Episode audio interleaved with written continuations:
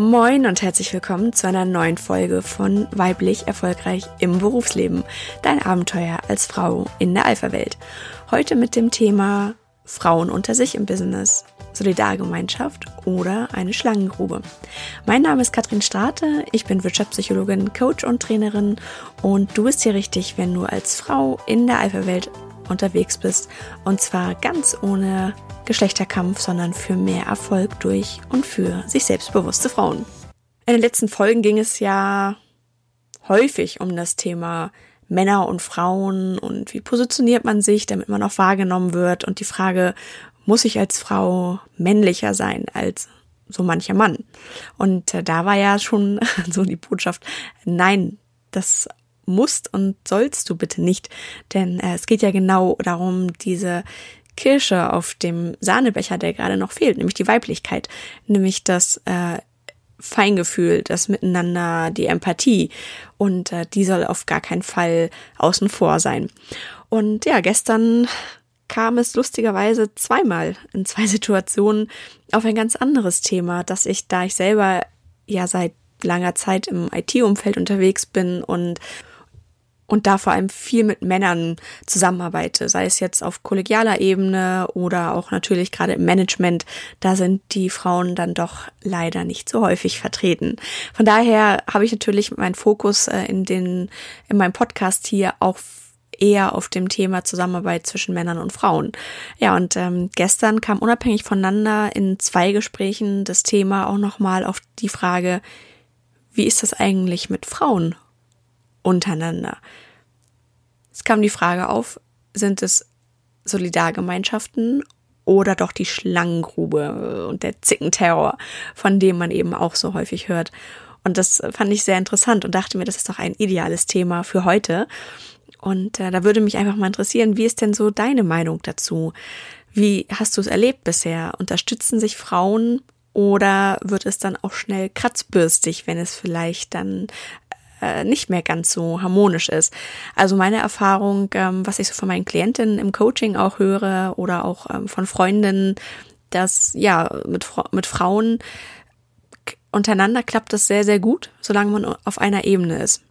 Also das heißt, ähm, Kolleginnen unter sich können wunderbar sich austauschen und äh, ich glaube, da ist auch so ein bisschen diese, ach, wir armen, wir werden nicht gesehen, wir werden klein gehalten, also gemeinsames Opferempfinden wenn ich es mal wirklich ganz knallhart ausdrücke, schweißt er natürlich zusammen.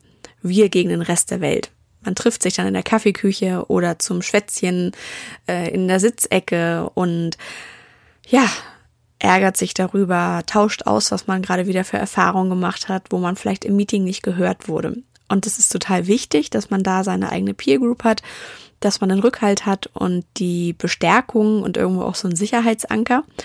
Und das funktioniert wunderbar, wenn beide oder wenn mehrere Frauen auf einer Ebene sind. Da gibt's dann keine Konkurrenz, sondern man ist halt eine Einheit. Ja, und was passiert, wenn eine dieser Frauen aufsteigt? wenn sie sich aus dieser Solidargemeinschaft entfernt. Das ist ja generell schon schwierig. Nicht umsonst gibt es dazu zahlreiche Bücher und Führungskräfte-Coachings und Trainings zum Thema vom Kollegen zum Vorgesetzten. Das ist immer nicht so einfach, wenn man sich normalerweise dann beim Bierchen äh, häufig ausgetauscht hat über die blöde Führungskraft und auf einmal ist man selber diese Führungskraft. Und dann vielleicht auch noch eine vermeintliche Freundin. Und dann kippt das ganz schnell. Dann ist auf einmal nicht mehr die Kollegin, die nette Freundin, die solidarische Kollegin, die gemeinsam das Schicksal trägt, sondern sie erdreistet sich vielleicht sogar, sich aus diesem Kreis zu erheben und hervorzugehen. Und da hat dann eben gestern eine auch das Bild der Schlangengrube geprägt. Und das fand ich sehr, sehr bezeichnend oder sehr bildhaft, diese Sprache, ähm, dass eben alle dort wie in der Schlangengrube, das kennt man ja auch, da sitzen, sind äh, viele, viele Schlangen zusammen und haben sich zusammengerollt, bieten sich gegenseitig Schutz. Und äh, wenn dann eine Schlange dort heraus möchte, wird sie im wahrsten Sinne des Wortes gebissen von den anderen. Und zwar so, dass sie nicht nach oben kommt, sondern dass sie wieder zurückfällt in die Grube. Weil wenn äh, sich dort eine Schlange entfernt, dann bedeutet das gleichzeitig weniger Schutz für die Gruppe. Also wird hier die, diejenige, die sich erdreistet, nach oben zu gehen, gebissen. Und zwar entweder so gebissen, dass sie runterfällt oder weggebissen. So oder so ist sie danach nicht mehr die Schlange des Monats. um da im Tierreich zu bleiben. Und ich glaube, das passiert auch viel tatsächlich im Business. Also das fand ich jetzt gar nicht so weit hergeholt, diese Idee, dass eben ähm, ganz schnell dann auch so eine Trotzreaktion dazukommen kann, vielleicht, ähm, wenn jemand sich dann dort ähm, ja weiterentwickelt, dass man sagt, so was denkt die denn? Was bildet sie sich ein? Denkt sie, sie ist was Besseres, dass sie sich jetzt hier aus unserer Gruppe entfernt und einfach sich zu höherem berufen fühlt. Natürlich sind da auch Ängste dabei. Vielleicht ist es auch ein bisschen Neid. Der Wunsch danach selber sich weiterzuentwickeln oder dass man selber auf diese Position vielleicht ein bisschen gehofft hat oder spekuliert hat und auf einmal bekommt es die andere. Und da kann man ja nicht mal sagen, naja, hat halt wieder der Mann bekommen, sondern, oh, jetzt hat's eine Frau bekommen und da muss man sich dann schon fragen, warum hat sie jetzt diese Position bekommen und ich selbst nicht? Ja, und das ist nicht unbedingt immer schön, diese Reflexion, diese Fragen, die man sich dann stellt. Da ist es doch einfacher, die andere als die Schuldige zu sehen, die vielleicht sich nicht an Absprachen gehalten hat oder die vielleicht ähm, dann doch mal schöne Augen gemacht hat. Auch da, das, das ist ja das Gemeine, dass Frauen häufig ähm, dann auch gar nicht ähm, gesehen wird, dass, dass sie kompetent sind und deswegen vielleicht in diese Rolle gekommen sind, sondern dann wird da auch gesagt, naja, mit einem Lachen ähm, nach dem Motto, es ist ja gar nicht so gemeint, aber vielleicht doch irgendwo, na, die hat sich ja hochgeschlafen. oder na, die, die ist befördert worden aufgrund ihrer schönen Beine oder so. Und ich glaube, das passiert vielleicht. So die Besetzungscouch gibt es leider in manchen Branchen, aber ich glaube nicht, dass das äh, der übliche Grund ist, warum eine Frau befördert wird, sondern ich glaube, wir können auch einfach mal anerkennen, dass es auch genügend wirklich intelligente, kluge, witzige, charmante, strukturierte, systemisch denkende Frauen da draußen gibt, innovativ denkende Frauen, die eine ganze Menge auf dem Kasten haben und die es mehr als verdienen, befördert zu werden, ohne dass man ihnen dort äh, üble Dinge nachsagen muss. Ja, und dann äh, steht die Frau da ganz allein auf weiter Flur. Und was passiert dann wiederum andersrum? Auch sie vergisst eher ihre Solidargemeinschaft, aus der sie kommt. Äh, da gibt's auch äh, diverse wissenschaftliche Studien zu, ähm, die das eben auch nochmal untersucht haben, dass wir Frauen einfach nicht so gut sind, Seilschaften zu bilden. Also Seilschaften im Sinne von wie beim Klettern, dass man sich gegenseitig die Hand reicht und mit nach oben zieht, wenn der andere vielleicht gerade auf einem Geröllfeld steht und äh, droht abzurutschen. Da sind Männer sehr gut. Die reichen sich dann eben auch die Hände und ziehen sich mit. Es gibt ja auch die Erkenntnis, dass es mehr Männer mit dem Namen Thomas in Vorstandspositionen gibt als Frauen insgesamt in deutschen Unternehmen das finde ich schon an sich ziemlich traurig und schockierend und ich finde, es ist ja spätestens jetzt an der Zeit, dass wir das auch mal ändern und da auch mal weibliche Vorstände ähm, Unternehmen lenken, weil auch da gibt es eben die Studien zu, dass Unternehmen, wo eine Frau an der Spitze ist oder mit in der Vorstandsriege oder in der Geschäftsleitung, die Fluktuation niedriger ist. Das heißt, weniger Mitarbeiter kündigen, der Krankenstand ist niedriger, die Leute äh, melden sich nicht so häufig krank und äh, die Bindungsdauer insgesamt ist auch länger und auch die Zufriedenheit. Also von daher ist das schon eine gute Mischung und ähm, auch, glaube ich, für jedes Unternehmen sinnvoll, da mal hinzuschauen, wo man da vielleicht auch mal die ein oder andere Position mit einer Frau besetzen kann.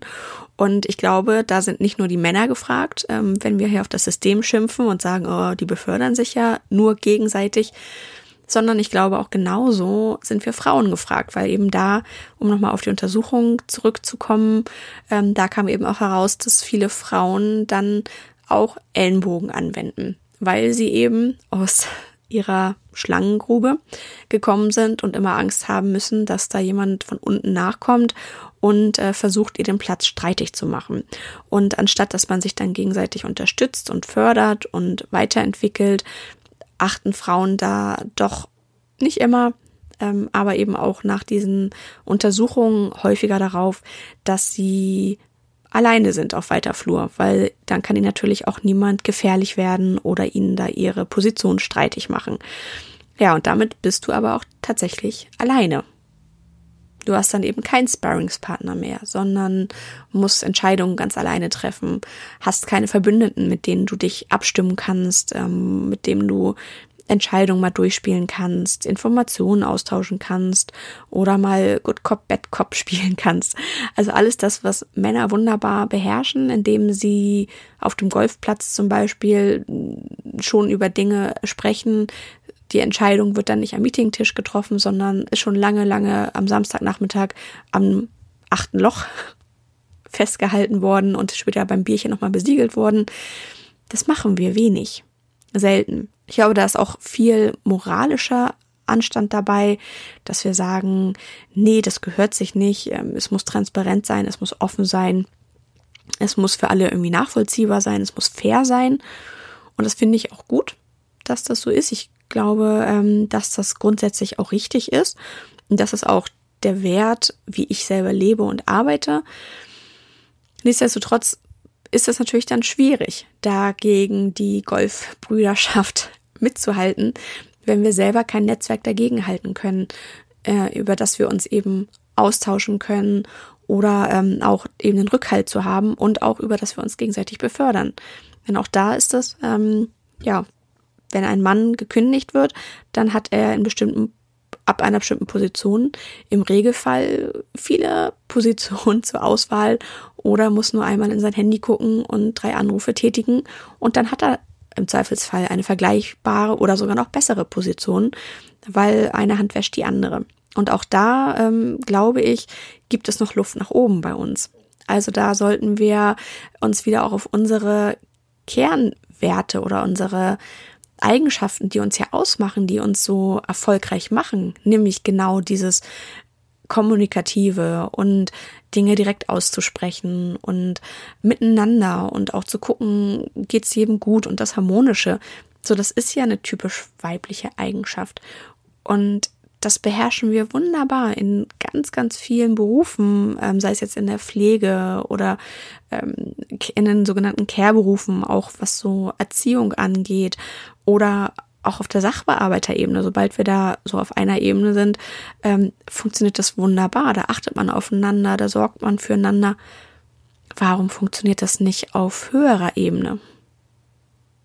Haben wir da gelernt, dass wir härter sein müssen als jeder Mann und uns keinerlei Verbündete suchen dürfen, um dort Zusammenhalt zu haben? Haben wir gelernt, nur alleine bist du stark?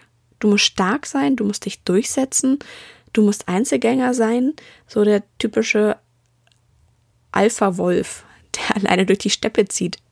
Wollen wir das tatsächlich sein? Sind wir das? Oder sind wir nicht eigentlich ganz anders?